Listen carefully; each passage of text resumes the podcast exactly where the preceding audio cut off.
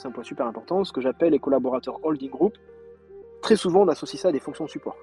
La holding, elle doit servir d'accélération de business. Et elle sert à décharger les associés de tout, on va dire, de toute charge mentale pour qu'ils puissent se focus qu'à faire du business. Comment se structure l'hypercroissance? Je suis Romain Collignon, entrepreneur et fondateur du Network 78, un réseau d'entrepreneurs remarquables dans le secteur de la tech et du web. Sur Structure, je vous propose de connecter avec ces dirigeants passionnés afin de mettre un coup de projecteur sur ce qui fait en interne les raisons de leur succès. Aujourd'hui, j'ai l'immense privilège de recevoir Vincent Redrado, fondateur et CEO de Digital Native Group, un groupe de conseil spécialisé dans les secteurs consumer et retail. En résumé, Digital Native Group accompagne les leaders et les dirigeants à transformer de bons produits et de bonnes idées en de grandes marques leaders de leur marché. Alors si je suis aussi enthousiaste à l'idée d'interviewer Vincent, c'est qu'on va, eh se faire un topo complet sur les DNVB, hein, les Digital Native Vertical Brand. On va aussi parler de management responsable et on parlera également de comment monter un groupe et déployer des filiales. Euh, c'est euh, une grande expertise de Vincent. Avant de démarrer, je voudrais remercier un grand merci à Henri Delorgeril, cofondateur d'Avisio, que vous pouvez retrouver à l'épisode 48 pour cette chouette mise en relation. Vincent, un grand merci d'être avec nous aujourd'hui. Comment tu vas? Merci beaucoup de m'accueillir. Écoute, ça va super bien et je suis ravi, euh, ravi de participer, euh, de se participer à cette discussion avec toi et, un grand merci euh, de m'avoir invité et de proposer de, de pouvoir échanger avec toi. Bah écoute, quand Henri m'a parlé de toi, j'ai fait si on peut avoir une petite mise en relation, c'est génial. Donc j'ai sauté sur l'occasion. moi, ce que je te propose, c'est qu'on démarre tranquillement. On va parler de toi. On va parler de Digital Native Group. Est-ce que tu peux nous partager comment toute cette aventure a démarré? Avec plaisir, en fait, elle a démarré, je vais te faire un euh, petit historique, en fait, moi, j'ai commencé à bosser chez, euh, donc euh, qui s'appelle aujourd'hui Rakuten, marketplace, marketplace, un peu de tous les de produits possibles imaginables. Ça, c'était en 2008-2009 et en fait, mon taf là-bas, c'était de lancer des nouveaux business au sein de Pressminister qui avaient pour vocation de monétiser l'audience. Et, euh, et, un jour, je leur présente un nouveau business euh, qui ne les convainc pas beaucoup, mais moi qui me passionnait. Et du coup, je, je, je démissionne pour, euh, pour créer ma première boîte qui s'appelait The Tops, qui était en fait une marketplace de DNVB. Alors, je vais revenir sur l'acronyme après, mais globalement, on n'appelait pas ça comme ça d'ailleurs en 2011, mais de marque trendy, de marque digitale. Et en fait, les fondateurs de Price Minister ont investi dedans, et du coup, j'ai fait ça pendant un peu plus de six ans. La boîte s'est bien développée mais elle a quand même planté. Euh, donc, donc on l'a revendu, mais euh, un peu une main devant, une main derrière. Et, en fait, après ça, après cette expérience euh, enrichissante, passionnante, mais, mais difficile, en fait, j'ai j'ai pris un peu de temps. Et puis, en fait, il y avait pas mal de marques que je distribuais qui, qui m'ont approché pour me dire est-ce que tu peux m'aider sur comment lever des fonds, sur calculer my lifetime value, piloter mon e-commerce. Et en fait, je me suis aperçu qu'entre Price Minister et cette expérience d'entrepreneuriat, bah, en fait, j'avais appris plein de choses. Et au début, ce freelancing, je l'ai pris comme étant, euh, tu sais, comme, euh, comme si tu remontais, euh, tu remontais un petit peu, tu remontais un peu les marches, tu te refaisais une santé, tu te refaisais une confiance. Donc en fait, je me suis aperçu en accompagnant ces gens dès que ça allait bien, que je savais quand même faire des choses et que j'étais pas tout pourri. Et jusqu'au moment où en fait j'avais plus la bande passante de gérer les clients en free et que deux grands groupes, Unibail Rodenco, qui est le leader mondial des foncières commerciales, et, et Danone m'ont proposé de travailler pour eux alors que j'étais encore freelance. Et là je me suis dit ok, il y a globalement un truc à faire. Il y a globalement un truc à développer et, et à faire. Et donc, du coup, c'est là qu'en juillet 2019, pour être précis, j'ai lancé Digital Group, euh, vraiment comme un cabinet de conseil au départ, euh, uniquement euh, strat pour accompagner ces, fameuses marques digitales dans leur croissance. Donc, ça, c'était le premier truc qu'on faisait à 100%. Et, et en fait, ben, c'était juste mes expertises, on va dire, historiques que je développais pour, pour des clients. Mais du coup, là, en commençant à structurer, et dès le départ, je me suis dit, et j'ai compris un truc assez vite, en fait, les cabinets de conseil en strat, ils ont quand même trois clés de succès que je n'avais pas. Le premier truc, euh, le premier truc, c'est qu'en fait, les, cabinets de conseil en strat, généralement, c'est monté par des gars euh, qui ont 40, euh, 45 ans, 50 ans, qui ont été partenaires ou associés dans des cabinets de conseil, donc qui ont un réseau. Deux, qui très souvent ont fait l'une des deux, trois meilleures écoles en France, et donc du coup, ils ont le réseau aussi. Et trois, ben, ils ont suffisamment de cheveux gris pour que leurs potes soient aussi à des bons postes. Donc le réseau. tout le réseau. Les grisonnants, on les appelle les grisonnants. ouais, et, et, ben, j'avais rien du tout, quoi. du coup, du coup, c'était un peu complexe et je me suis dit, OK, le seul moyen d'y arriver, c'est d'avoir une approche entrepreneuriale et d'avoir une approche écosystème. Donc en fait, on a créé Digital Native Group, et après on a créé des filiales, je sais qu'on y reviendra, mais tu as une brique stratégique, tu as une brique opérationnelle qui nous permet, qui s'appelle Factory, qui nous permet du coup d'accompagner, une fois que la stratégie est validée par, par, par les dirigeants, mais de l'accompagner opérationnellement. Et on a créé aussi le Digital Native Club, qui est un réseau qui regroupe 500 décideurs euh, de marques consumer et une quarantaine de partenaires de croissance de ces marques-là. Ce qui nous permet du coup euh, ben, forcément d'avoir un écosystème assez fort qui se nourrit et toi qui fais du sales, tu comprends bien l'intérêt, euh, l'intérêt évident d'avoir ce type d'écosystème, mais aussi du coup d'avoir un axe différenciant unique sur le marché, c'est-à-dire on peut faire de la strat jusqu'à l'opérationnel tout en ayant un écosystème d'experts qui peut vous accompagner et intervenir aussi sur vos missions. donc DNG c'est ça, c'est 30 collaborateurs aujourd'hui. en trois ans. L'an dernier, on fait x4 sur le CA et un peu plus de x10 sur les BIDA. Donc ça s'est bien passé, c'était cool. Et du coup, on s'est associé à Eleven Strategy, euh, qui est un groupe de conseil en stratégie euh, spécialement euh, sur la data, l'IA, le digital et, les due deals stratégiques. Et donc en fait, on fait un, joli groupe de 100 consultants aujourd'hui. et voilà, en fait. Tu sais que j'ai préparé cette interview et là, juste dans ton intro, je me dis, il faut que j'en fasse une deuxième parce qu'il y a trop de sujets que j'ai envie de creuser avec toi. Donc, bah avec plaisir. mais je vais quand même, j'ai quand même posé une question euh, que j'ai pas forcément prévue, mais euh, effectivement, euh, l'accompagnement à la croissance, c'est la stratégie, ça consiste en quoi exactement justement On peut partir de là parce qu'après vous, vous, Bien sûr. vous déroulez le, plan, quoi. En fait, le conseil en stratégie, c'est la rencontre de deux choses un besoin client, qui peut être par exemple comment rajeunir ma cible, comment lancer un nouveau circuit distribution, comment optimiser mon process d'achat, comment gagner de la marge, comment réorganiser mon équipe X ou Y. Donc ça part tout le temps d'un besoin et ça doit être matché avec des expertises et des compétences métiers que tu as chez toi. Donc une fois que tu as dit ça, ça veut dire que d'un côté, tu dois avoir en face de toi des gens qui ont suffisamment un niveau suffisant de seniorité pour avoir ces questions et devoir les gérer. Donc c'est généralement que des C-level, peu importe le niveau de la boîte, mais c'est des C-level. Et de l'autre, tu dois avoir certaines expertises. Et nous, on a décidé, en tout cas aujourd'hui, de ne pas toutes les faire, parce qu'on ne peut pas tout faire, on ne peut pas être bon partout. Et donc, du coup, nous, on est, d'un point de vue sectoriel, on est très fort en, B2C, en consumer, en, retail. Et d'un point de vue expertise, on est très fort en e-commerce, on est très fort en omnicanalité, on est très fort en marketing stratégique. Et donc, en fait, c'est ces sujets-là, il faut qu'il y ait un match. En fait, c'est ça la stratégie. Il faut qu'il y ait, qu'il y ait un besoin clairement identifié, des expertises qui ont déjà traité ce type de problématique, et donc du coup avec des gens qui ont l'expérience et qui ont le jus de cerveau et le savoir-faire pour y répondre. Et bien évidemment, comme c'est un business humain, il faut qu'il y ait un attitude personnelle entre la personne, entre les différentes personnes, c'est-à-dire toi, tes consultants, tes collaborateurs et, le client. Ok, par exemple, comment ça, se passe? J'ai l'e-commerce, euh, je, viens, vous voir. Euh, ça peut passer, partir par un audit, j'en sais rien, mais j'ai vraiment envie de, développer euh, voilà, les, ventes dessus. Euh, comment, c'est quoi le dialogue qui, s'initie bah En fait, je vais te dire, par exemple, euh, sans citer le client, parce qu'on est encore en cours, je vais te citer un, groupe qui est venu nous voir en disant Aujourd'hui, ma cible est vieillissante. Tous les ans, globalement, elle prend 6 mois, un an. Donc, si je continue, bah, en fait, j'ai plus de clients. et en interne, j'arrive pas à, à structurer. C'est un groupe qui fait plus de 10 milliards. Donc, c'est une belle bête. Qui j'arrive pas en interne euh, à, rajeunir ma cible. J'ai tout essayé, j'y arrive pas. Donc je pense qu'il faut que je crée une nouvelle marque sur un nouveau secteur avec une nouvelle façon de distribuer, mais je sais pas faire.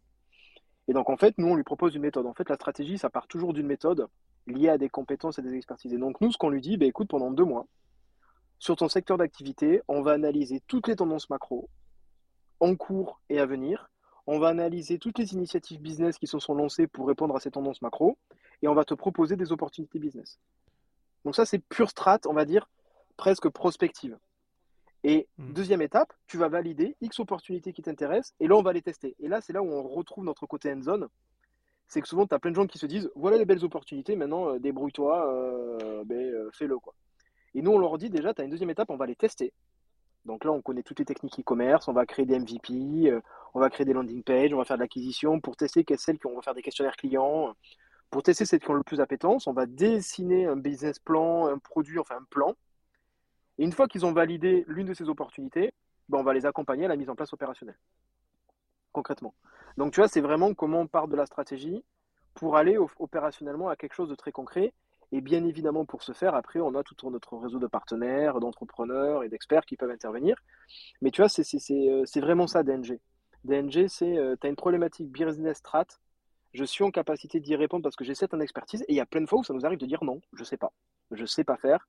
Et donc, soit tu acceptes qu'on le découvre ensemble, soit ben, je préfère te le dire, je sais pas faire parce que en fait, la, stratégie et le conseil au sens large, c'est que de la réputation, c'est que de l'humain. Donc, si tu fais que des trucs foireux parce que tu sais pas les faire, ben, en fait, euh, ben, tu fais plus business. Et donc, du coup, mmh. c'est être en capacité d'être très strat et d'aller après euh, zone pour accompagner le client dans sa réussite. Ok, et donc, euh, très clair, tu vois, c'est si tu me permets, j'ai un sentiment que c'est quand même une spécificité par rapport à d'autres cabinets de conseil qui vont être euh, justement pas, ils vont, ils vont pouvoir te proposer des solutions, mais vous derrière, vous êtes là et vous êtes en mesure de pouvoir implémenter les solutions que vous proposez. Mais c'est exactement ce que je te disais sur la problématique de créer un cabinet de conseil quand tu viens pas, on va dire, du sérail. C'était de me dire, déjà, moi, je suis un entrepreneur depuis le début. Enfin, tu vois, mon, euh, mon premier job, euh, ça a été de créer une boîte. Donc, en fait, le, le truc, c'était de dire, je ne peux pas, dans ma tête, avoir une approche que stratégique et pas, qui n'a pas un but de performance business par la suite. tu vois, moi, c'est ça qui me fait marrer. C'est vraiment aller lancer le truc et voir si ça marche ou ça marche pas et comment tu itères. Et donc, du coup, par cette culture euh, différente d'un cabinet de conseil classique, euh, à dire vraiment cette logique entrepreneuriale, euh, e-commerce depuis le début, ben, du coup, de suite, je me suis dit, je vais galérer à avoir des gros comptes. Quand j'en ai un, il faut que je sois en capacité de, de, délivrer derrière aussi opérationnellement, parce que déjà, ça m'intéresse. Et deux, si je ne crée pas une certaine, une certaine, un cercle vertueux en interne, ben en fait, euh, plein de gens vont faire du business sur ce que j'aurais recommandé, mais pas moi, quoi. Ouais, très clair.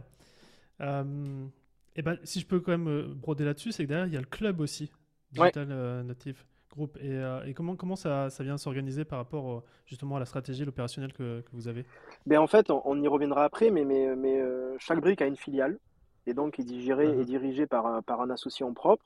Et en fait, toute la, euh, toute la, euh, le côté passionnant, mais aussi la difficulté, c'est euh, comment tu arrives à animer ce collectif d'associés qui doit travailler ensemble, mais qui doit aussi performer sur son propre PNL tu vois, et sa propre filiale.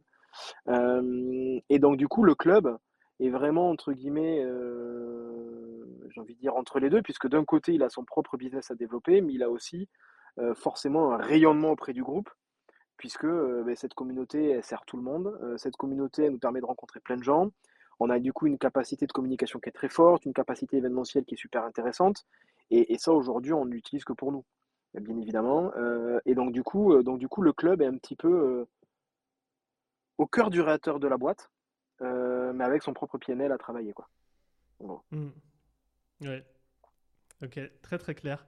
Euh, est-ce qu'on peut parler un peu de DNVB euh, Tu l'as mentionné, euh, tu, tu, tu, viens de Je ne sais pas de quoi tu parles. Est-ce que déjà... Alors, les, histoires de sigles, bon, voilà, DNVB.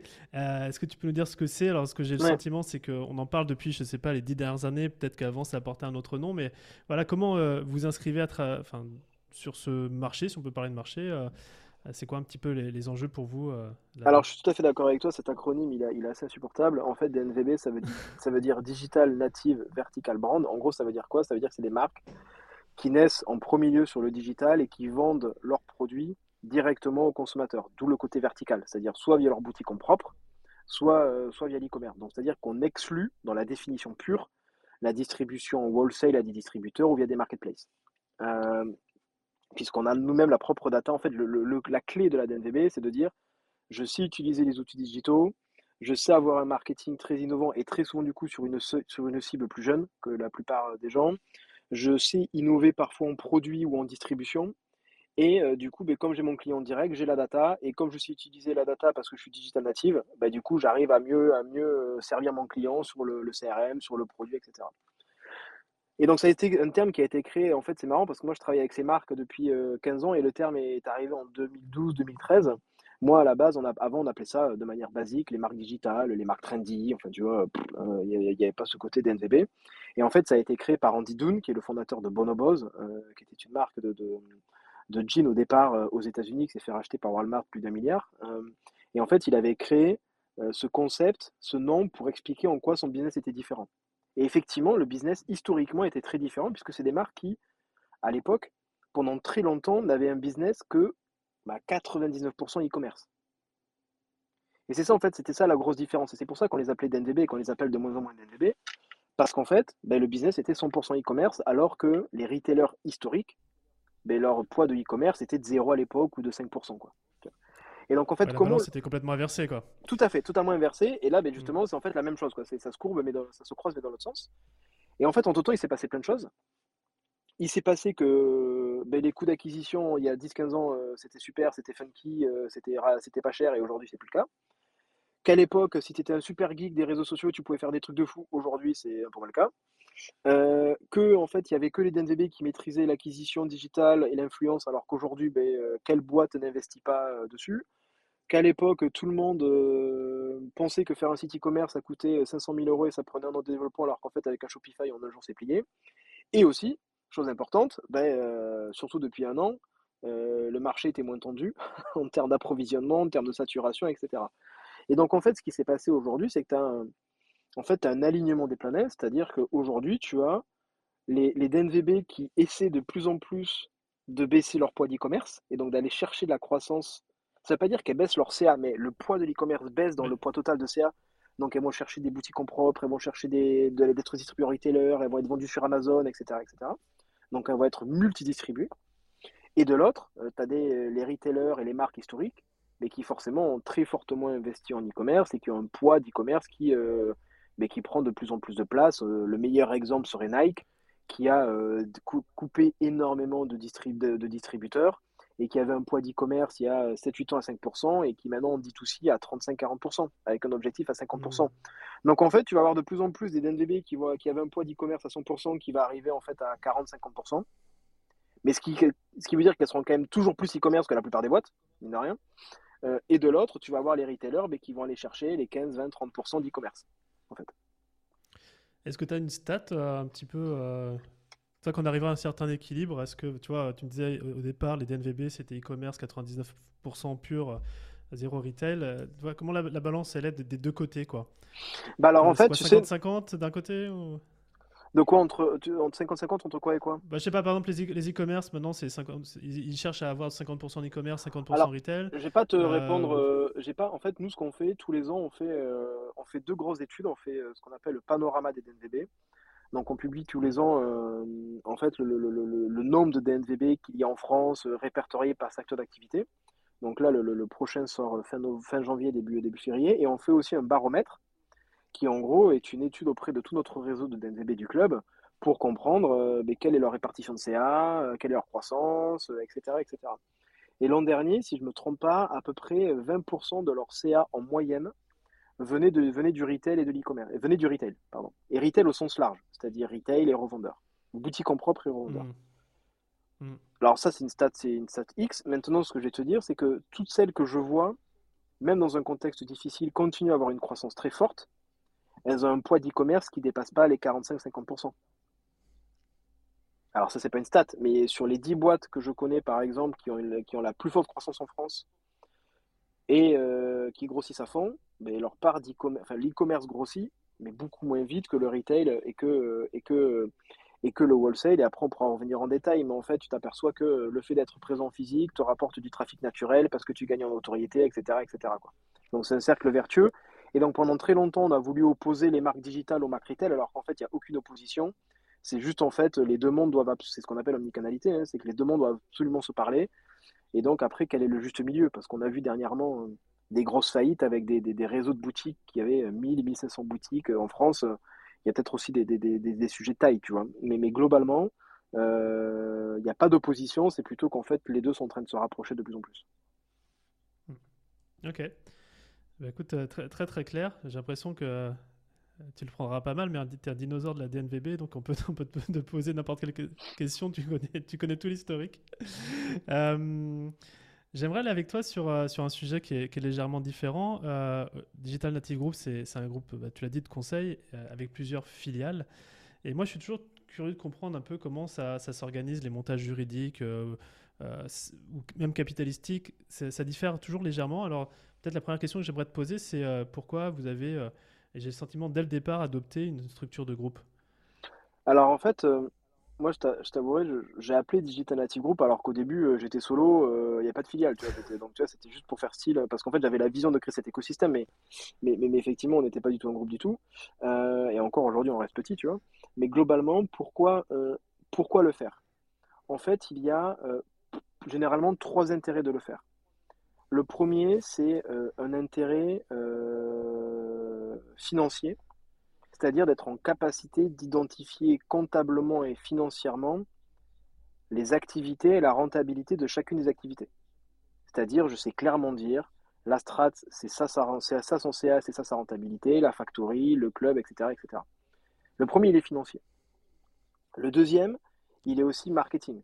C'est-à-dire que le fait d'avoir des filiales te permet de marketer des services et des offres différentes. Typiquement, euh, la stratégie peut avoir, chez nous, la stratégie peut avoir euh, le même client que la factory, mais pas le même interlocuteur.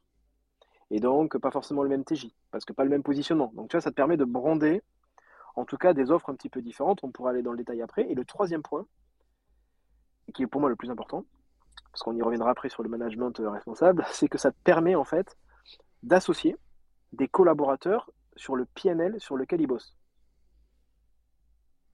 Parce qu'imaginons, euh, tu as ta holding et tu as trois filiales, comme c'est le cas euh, chez nous, et tu associes tout le monde sur le holding, et en fait, tu as une filiale qui est toute pétée et une autre qui cartonne, et en fait, ben, euh, le mec qui a, tout, qui a tout fait péter, il va faire moins gagner à celui qui a gagné, et en même temps, celui qui a réussi, il va, il va faire gagner celui qui a pas réussi, enfin, tu vois, ça marche pas.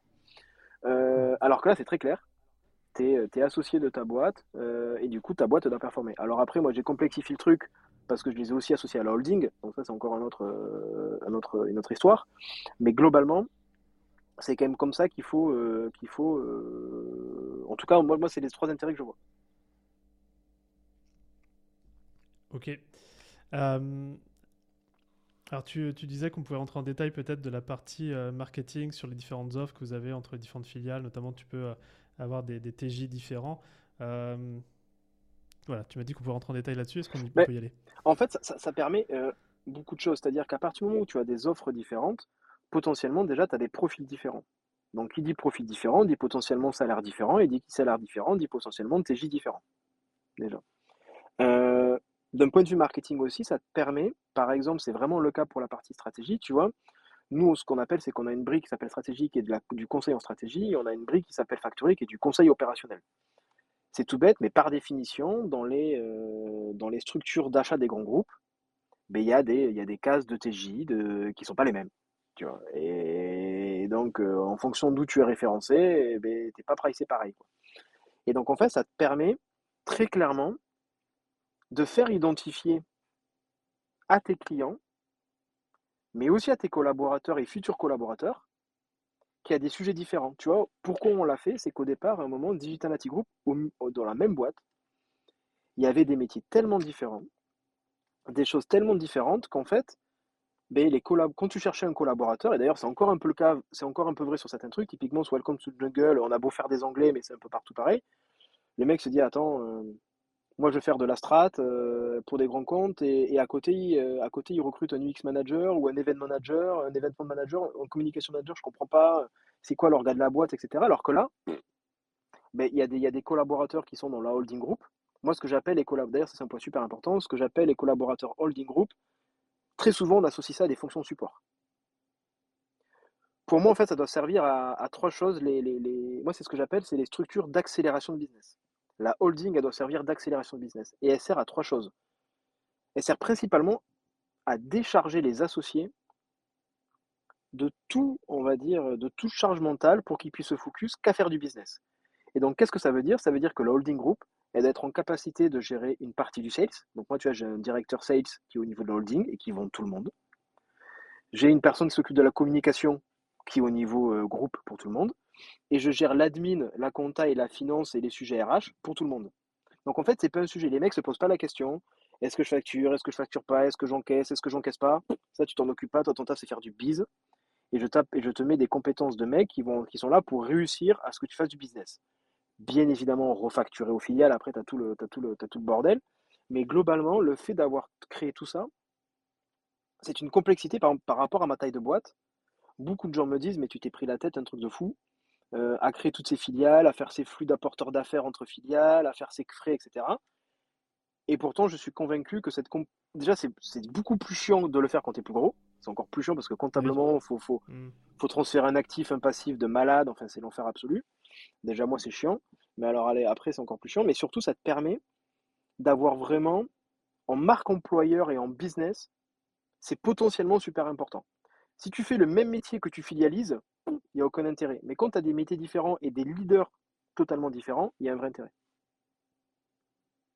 Et là, ces, trois filiales, aujourd'hui, elles ont, elles ont un nom différent ou elles sont toujours sur... Euh, Mais tu as la holding group qui s'appelle Digital Nati Group. La mhm. holding stratégique, on a fait super compliqué, c'est DNG Strat, stratégie. La filiale opérationnelle qui s'appelle Factory, c'est DNG Factory. Et la filiale club, c'est DNG Club. On n'a pas fait compliqué, quoi. Ouais, bien. Parce que tu gardes quand même cette cohérence groupe, tu vois? Bien sûr. Euh, d'ailleurs, d'ailleurs, Henri, Henri a fait la même chose avec Avisio. Euh, mais globalement, euh, globalement, ça, c'est, je trouve que c'est un modèle assez extraordinaire parce que, et je reviendrai parce que on parlait du marketing, c'est très important pour que pour certains clients, parce qu'on parle de marketing pour nos types de boîtes de services, en fait, on parle de deux types de marketing. C'est du pour le client et pour les collaborateurs futurs. Tu as la marque employeur, c'est super dur de recruter. Donc, il faut pouvoir être bien identifié et sympa et attractif. Et c'est pareil pour le client. Et donc, le fait d'avoir un groupe qui porte tout ça, mais quand tu rentres dans le détail, tu as des services différents, ben en fait, c'est super cool pour les collaborateurs et c'est super cool pour les, pour les clients. En revanche, ça crée une problématique interne, c'est que tu as envie que les gens aient l'esprit groupe, mais en même temps, il faut qu'ils aient leur esprit de filiale. Donc, tu vois, ça, ça crée une complexité qui est, qui, qui est encore, qui est encore, qui est encore autre. Mais globalement, je trouve que ça a un attrait, euh, un assez extraordinaire et, surtout, je reviendrai sur le côté associé. Aujourd'hui, c'est un peu moins vrai depuis quelques mois parce qu'il y a quelques grosses scale-up euh, qui se sont fait un peu éclater, mais globalement, tu as toujours un mec qui peut payer plus cher l'un de tes top managers. Tu en as toujours. Et donc, en fait, comme par contre, toi, tu le payes plutôt très bien, mais qu'en plus, il a un poids. Euh, capitalistique intéressant. Et quand je dis intéressant, c'est que, tu vois, moi, c'est entre 8 et 30, pour être précis, entre 8 et 30%. Donc, tu vois, c'est pas, tu as 1% de la filiale. Tu vois, donc c'était un vrai associé important. Et comment, comment tu différencies un 8 et un 30 C'est sur, sur, quel euh, facteur? Il y en a plusieurs. Euh, tu as mhm. des facteurs, euh, on va dire, historiques. Est-ce que la personne, elle est arrivée au début ou est-ce qu'elle est arrivée après que le business soit lancé? Quel effort salarial, salarial elle a fait? En termes de salaire.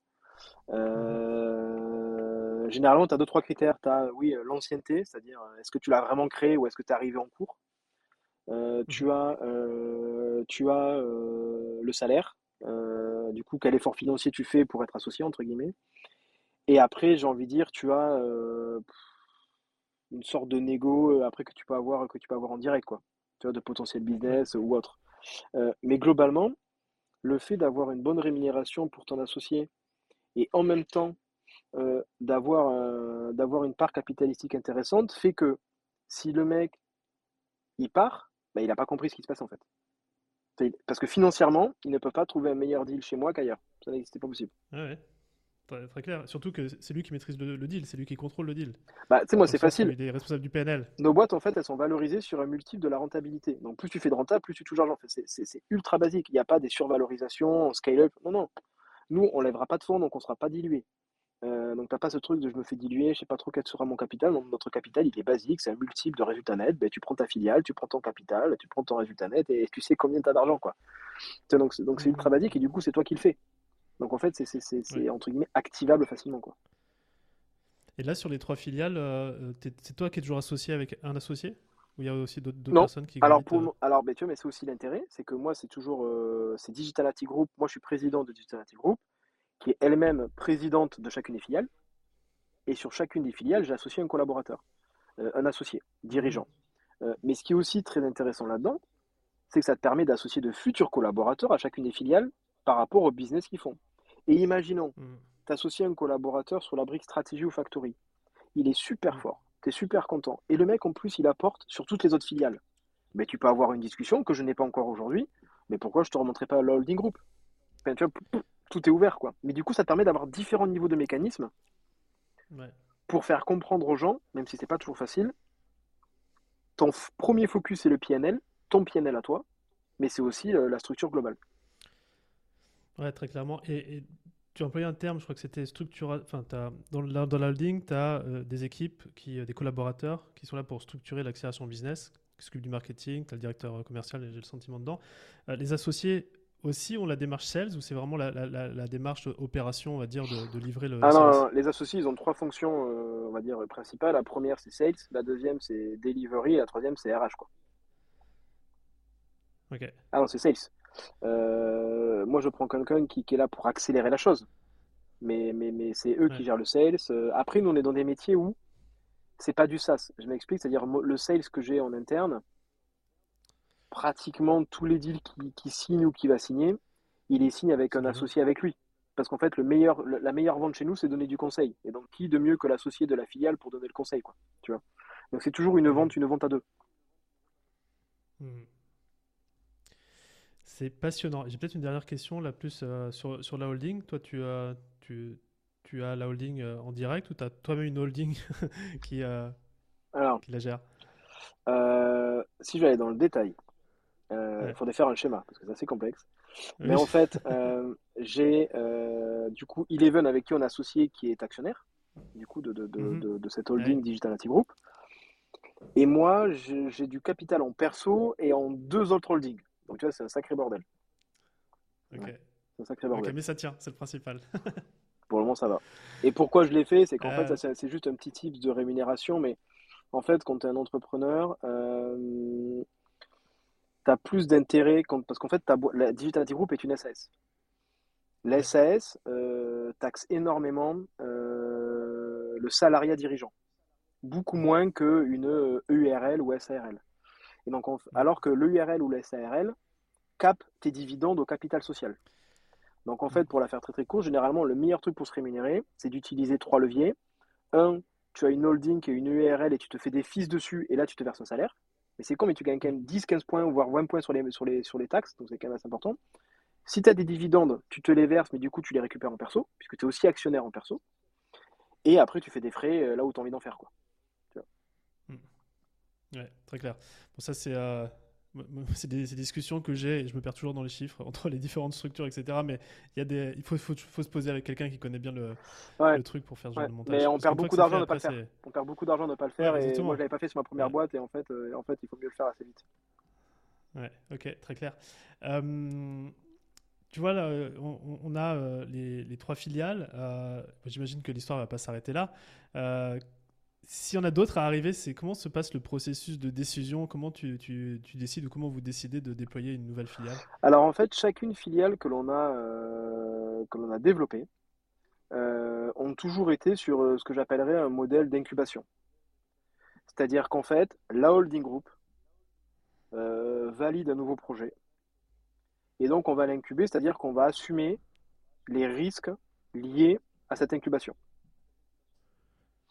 Donc en fait, on va être en capacité de, euh, ben, de dire à tout le monde, euh, ben, voilà, comment, euh, voilà comment ça se passe. et du coup, du coup, en fait, généralement, ce qu'on fait, c'est qu'on va le tester entre 4 et 6 mois.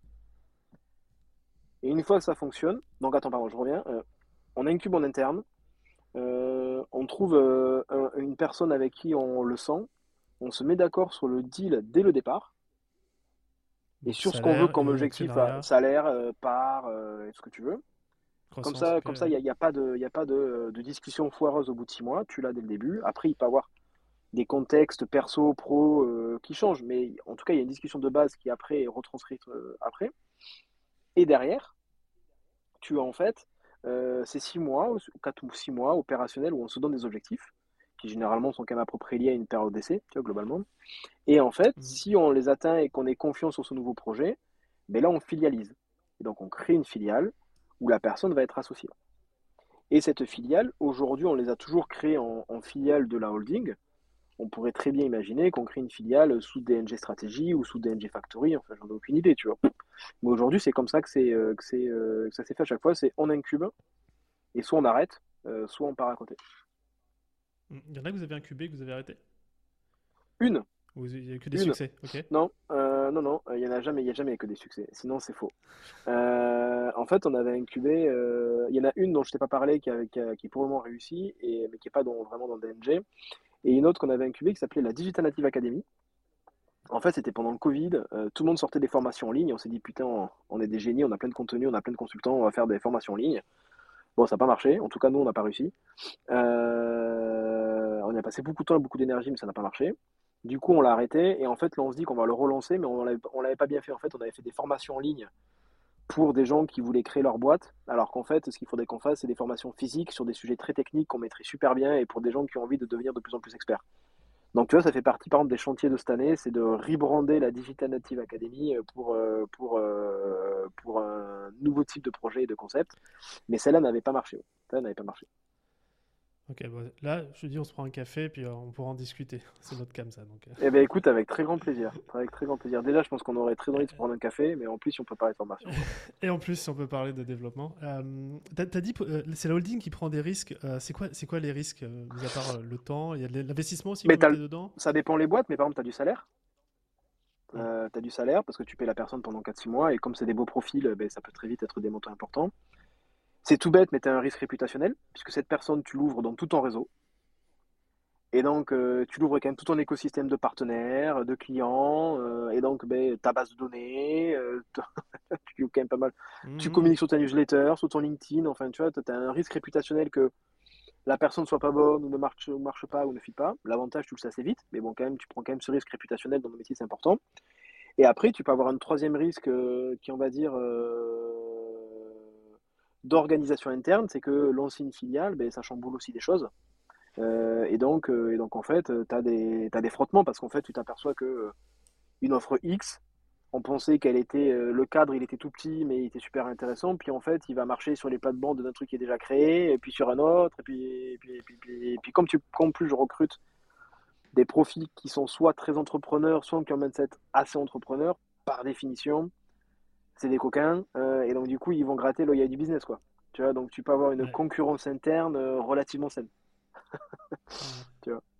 Quand tu dis relativement saine, c'est que, justement, j'ai le sentiment que pour l'instant, c'est assez sain. Euh, tout est vertueux là dans mais C'est super sain, mais ça nécessite énormément déjà de, de, de, En fait, ça, ça, nécessite un premier truc, c'est de recruter des gens qui ont, des, ont les mêmes valeurs que tout le monde et donc du coup qui correspondent à tes valeurs. Et là, je juge pas si les notes sont bien, pas bien, mais globalement, faut que ça te corresponde.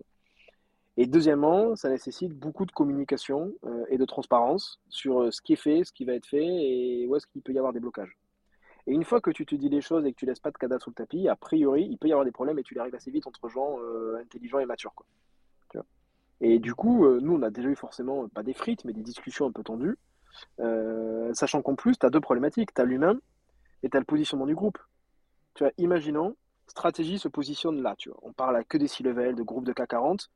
Et la factory se dit Ah, mais attends, moi, mon gros business, il faut que je descende mon TJ, il faut que j'aille faire du gros, gros, gros volume. Bah, en fait, ça dessert le groupe. Tu vois, donc en fait, il faut que tu aies quand même aussi un alignement de business et de positionnement, parce qu'à un moment donné, sinon, plus personne ne comprend rien. Quoi. Euh, tu vois, par exemple, le club, mais le club, euh, on invite euh, des CEO. Ça coûterait moins cher de le faire dans une salle un peu pourrie, sans lumière, etc. Mais en fait, ça dessert l'image du, du, groupe. Donc, tu vois, enfin, et, donc, en fait, c'est pour ça que je te disais, c'est pour ça que moi, j'ai voulu les associer à leur filiale et au niveau groupe, parce que j'ai envie qu'ils aient un intérêt, bien évidemment, de développer leur PNL, mais qu'ils aient aussi tout intérêt à pas pourrir les autres, et au contraire, même à les développer. Donc, il faut être. Euh, alors, moi, j'ai fait pas mal de rugby, donc j'aime beaucoup, j'aime beaucoup utiliser d'exemples par rapport à ça, mais en fait, il faut être, euh, faut être une. Euh, faut être une excellente individualité dans un collectif qui fonctionne. Quoi mais, mais pas juste une excellente individualité, sinon ça ne marche pas. Ouais, sinon tu joues au golf, c'est pas du rugby. Je fais aussi. non, mais... en fait, le pire, c'est que je... le pire, c'est que je fais du golf, donc un gros cliché, parce que mon, mon, vieux corps de papy ne supporte plus le rugby, sauf devant la télé, quoi. Bon, ça va, t'es pas encore grisonnant, donc c'est bon. tu me vois pas en vrai. Euh... T'as la chance de pas me voir en vrai. ok. Euh, juste un petit topo sur. Dernière question sur les associés, puis je pense qu'on ira parler de management responsable, c'est un, sujet qui, te passionne. Euh, c'est quoi le profil type de ces associés? Tu en as parlé un peu entrepreneur, mais euh, C-level, enfin, tu vois, c'est. Est-ce que déjà ils se ressemblent tous, les associés dans les différentes filiales Pas du tout. Non, tu vois, en fait, parce que là, je, t'ai parlé de ces trois filiales, et après, on a, on a créé, j'en parle juste, on a créé une joint venture avec une foncière pour créer, avec un investisseur, pour créer Market, qui est un réseau de boutiques euh, qui vend justement ces marques digitales. Euh, et là, je me suis associé aussi. Alors, comme c'est pas du conseil, on l'a sorti entre guillemets de DNG, mais c'est la même chose. On l'a incubé chez DNG et après on l'a sorti. Euh, on l'a sorti, donc ça s'appelle Market. Et, et, tu vois, aujourd'hui, c'est 25 collaborateurs en plus de ce qu'il y a chez DNG. Quoi. Donc, tu vois, c'est encore un autre truc qui pour moi se développe super bien. Euh, il y a aucun lien capitalistique entre, entre euh, Digital Native Group et. Non, je suis le, pour là, pour le coup, je suis le seul lien capitalistique, mais il n'y a pas, il y a, y a pas, il y a pas de, il y a pas, il y a pas, il y a pas les autres. Et par contre, pareil, il y a un associé sur cette groupe, en fait, sur ce filiale, en fait, tu vois, la même, la même, la même logique. Et donc, en gros, euh, pour te dire, mais par exemple, l'associé de Market, c'est quelqu'un qui, qui en fait école de commerce et puis en fait après a travaillé chez Rocket, a travaillé chez Carrefour et après géré le retail chez Cézanne. Donc tu vois, très, en fait, très métier. Euh, le mec, du coup, mm. Benjamin, celui sur le conseil, euh, il a, il a fait plusieurs, deux expériences en conseil en strat et en INO dans des beaux cabinets. Après, il a eu une expérience entrepreneur euh, en Dark Kitchen et puis maintenant, il nous a rejoint. tu as Benjamin qui gère la factory aussi, parce que j'ai beaucoup de noms en double, de prénoms en double chez moi, qui a créé trois boîtes et qui a été associé dans des boîtes de conseil digital. De Kim, qui était à l'événementiel chez Chanel et qui est arrivé chez nous. Donc en fait, tu as des points communs, c'est-à-dire euh, c'est des gens qui ont un savoir-être, en tout cas qui me correspond et que je trouve extraordinaire et des super valeurs. C'est des gens qui ont des cours d'apprentissage de fou et qui ont envie de beaucoup apprendre et s'impliquer. Donc ça, on va dire, c'est le cœur, cœur du réacteur. Et ils ont quand même une expertise. Ah oui, ça par contre, c'est quand même la, le gros point commun. Ils sont tous bien meilleurs que moi sur ce qu'ils font. C'est-à-dire, ils ont des expertises bien plus fortes que ce que moi je ne pourrais avoir euh, sur leur filiale euh, et sur leur expertise métier. Et donc, du coup, ben, euh, ben, en fait, ça leur permet de développer leur business puisqu'ils sont plus forts, euh, plus forts que ça. Et donc, en fait, je considère, parce que ça faisait effectivement, je pense que c'est un sujet aussi important, c'est que quand tu crées ce collectif, c'est quoi ton rôle de CEO quoi? C'est tu sers à quoi, tes passe-plats, etc. Et en fait, moi, je considère maintenant mon rôle de manière assez simple, c'est que mon rôle, c'est un, de réussir à recruter ces mecs-là, parce que pour le coup, c'est pas facile, euh, et de les garder, de les faire fonctionner ensemble. Ça, c'est mon, mais mon, s'il y a un rôle, si je fais un truc bien, ça va être ça. Et j'y arrive pas toujours, mais en tout cas, ça va être mon premier focus. Le deuxième, c'est les aider à faire du biz. Donc créer les structures, les outils et moi les aider à faire du biz. Trois, être une sorte d'advisor. Et je vais, on va, ça va faire la transition pour après, mais je ne suis pas leur manager, je suis leur associé. Donc on est, euh, il y a une logique de relation d'associé, d'advisor. Donc je leur dis pas quoi faire. Tu vois euh, et ça, ça peut être pour plein, plein de gens assez difficile, mais moi je trouve ça plutôt cool. Et enfin, dernier truc, c'est euh, développer la boîte, développer la boîte, quoi. Tu vois, sur, au global. Ouais. Ok. Bah, c'est, j'aime cette posture d'advisor. C'est aussi beaucoup plus simple que d'être euh, heads down. mais je peux pas être le meilleur partout, je peux pas tout faire. Tu vas tout faire, tu vois. Mais oui. Bah, ouais, ouais. Ok. On parle de management responsable. Allez. Ça, c'est un truc qui t'anime. Comment ça, ça se traduit chez vous?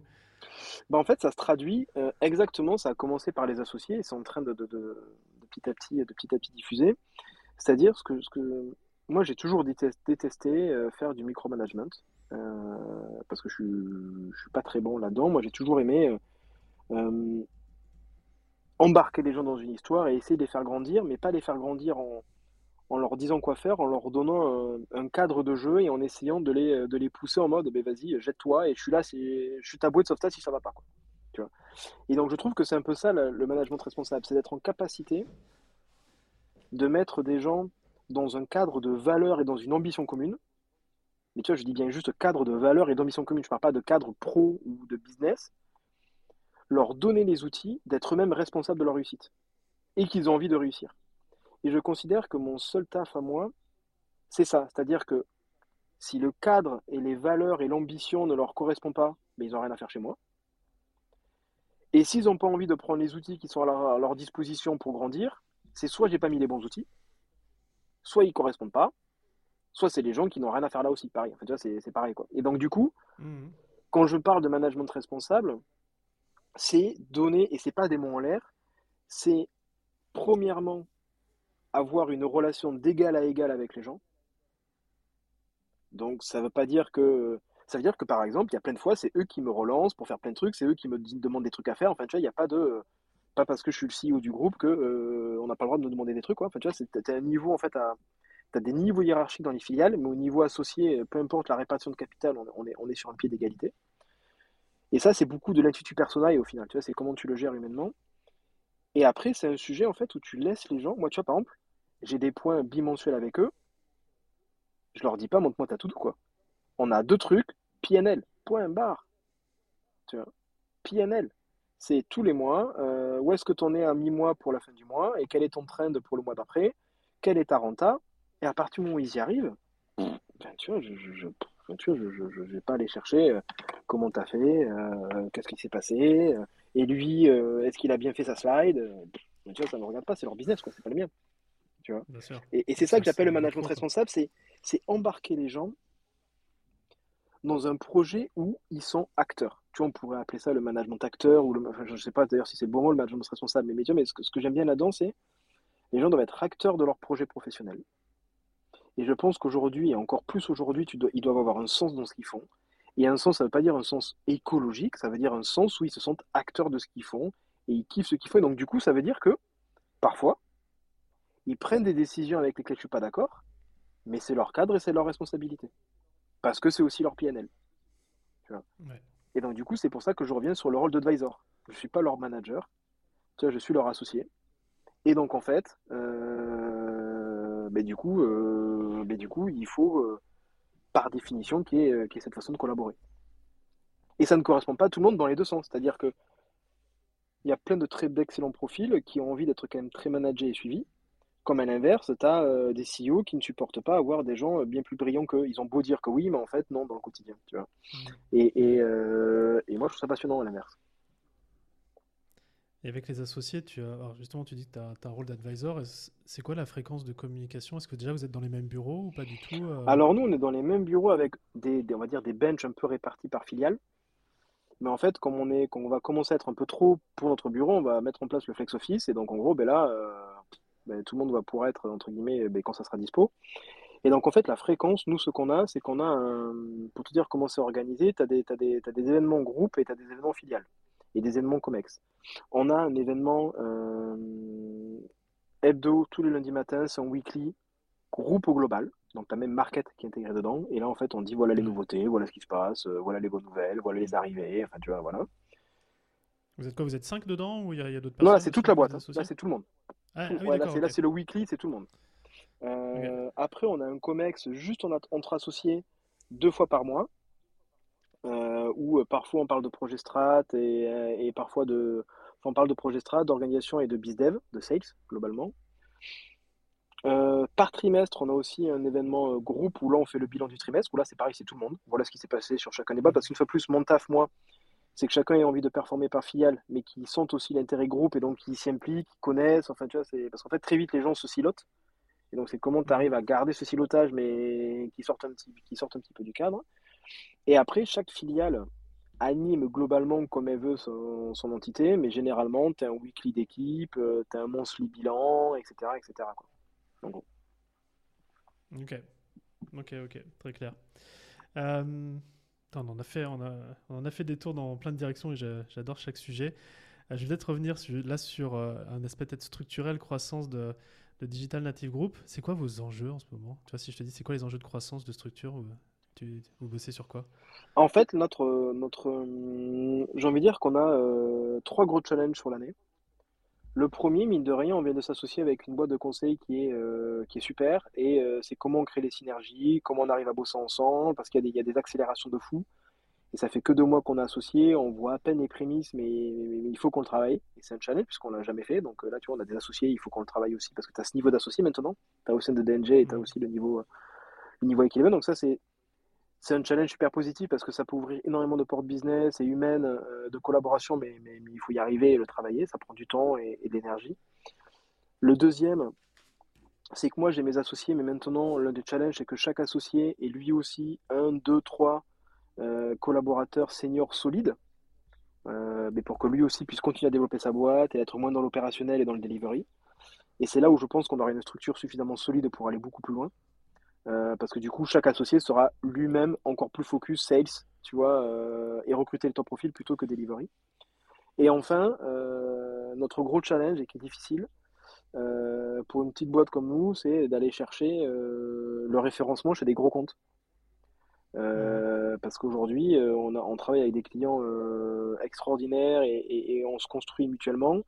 mais comme toute boîte de conseil et de service, on a besoin, on va dire, d'aller chercher, de créer de la valeur ajoutée sur des, sur des gros comptes, sur la durée. Et, et ça, c'est un challenge assez fort parce que tous ces gens-là travaillent avec des, avec des très belles boîtes qui sont déjà référencées et euh, ils nous ont pas attendu pour développer leur business. Et donc, il faut, faut qu'on arrive à, à, leur parler, à travailler avec eux et à collaborer. Et ça, ça fait partie, ça fait partie de, de nos sujets. Quoi. Ok, hyper intéressant. Écoute, euh, euh, je te propose de, de passer le, le, dernier virage là, de, de, cette interview, de ton interview, euh, où je te propose qu'on aille dans le futur et je voudrais que tu te projettes dans un an. je débarque dans les bureaux de Digital Native Group et j'ai avec moi une bouteille de champagne et euh, pour que je puisse l'ouvrir, il faut juste que tu me dises à quoi on va trinquer spécifiquement dans un an. À quel, quel succès on trinque? Ben En fait, je vais t'en citer un, mais qui vous. Je vais être un petit peu coquin. Je vais t'en citer un qui va avoir plusieurs sous-jacents. On aime ça. Euh, c'est-à-dire, euh, on trinquera si on arrive à faire l'objectif de CA et de rentabilité qu'on s'est fixé en début d'année et ça sera uniquement possible que si et seulement si mes associés euh, sont taqués et que mes collaborateurs euh, de DNG sont taqués et donc ils sont là et qu'ils sont heureux. Tu vois, cet objectif, il ne se réalisera pas juste parce qu'on est des foufous en sales, il se réalisera parce qu'on a tous envie d'y arriver et qu'on le fait ensemble. Donc globalement, euh, l'objectif financier, parce qu'une boîte, c'est quand même, on a beau dire ce qu'on veut, c'est pas des valorisations, c'est du business, c'est de la renta, sinon tu peux pas payer tes gars. Donc c'est le premier objectif pragmatique, j'ai envie de dire et un peu plus émotionnel, euh, il est que réalisé euh, si tu as une équipe qui est soudée et qui pousse, qui pousse derrière, derrière tout le monde. Donc ça veut dire que les associés et les collaborateurs soient, euh, soient, soient taqués, taqués, taqués de nos côtés. Ok, donc c'est pas juste une bouteille de champagne, c'est une caisse et voire plusieurs caisses de champagne du coup. Bah, avec grand plaisir. Tu Donc en fait, on va commencer par prendre un café et puis après, et puis après on ira boire, on ira boire des caisses de champagne en fin d'année. c'est ça. Ok. Écoute, euh, Vincent, un grand, grand merci pour tout ce que tu nous as partagé. Là, ton expérience, c'est dingue. Euh, moi, je repars avec euh, voilà, un topo complet sur les DNVB. Toute la stratégie groupe filiale, tu as été hyper généreux. Là, tu nous as, fait, nous partagé tes coulisses et j'ai vraiment beaucoup de gratitude pour ça. Et puis, cette relation d'associé, c'est hyper inspirant de, de, voir ce que tu as mis en place. Donc, merci beaucoup. Bah, avec plaisir pour l'invitation. Et puis, du coup si tu veux retraiter d'autres sujets, tu me dis, on, on se refait ça. ouais, ouais, bah moi j'ai hâte de suivre tes aventures et puis euh, et on se refait ça avec grand plaisir. Je te dis à très bientôt, Vincent. Merci, à bientôt, bye. Merci d'avoir écouté cet épisode de Structure. J'espère qu'il vous a plu. Si c'est le cas, parlez-en cette semaine. Pendant par exemple votre prochain déj entre entrepreneurs. Car chaque boîte que l'on aide à grandir avec cette sérénité qu'apporte la structure est pour nous un succès. Un succès pour le dirigeant et surtout, ne l'oublions pas, un succès pour le bien-être de ses équipes. Maintenant, si vous souhaitez contribuer encore un peu plus à cette mission, abonnez-vous et laissez-moi un commentaire sympa accompagné du fameux 5 étoiles sur Apple Podcast. Ça fait toujours plaisir. Et évidemment, si on peut vous aider à connecter et à échanger avec d'autres entrepreneurs qui sont eux aussi en hypercroissance, c'est notre métier. Envoyez-nous simplement un email à structure@romaincollignon.com et on trouvera forcément un groupe d'entrepreneurs fait pour vous. À bientôt.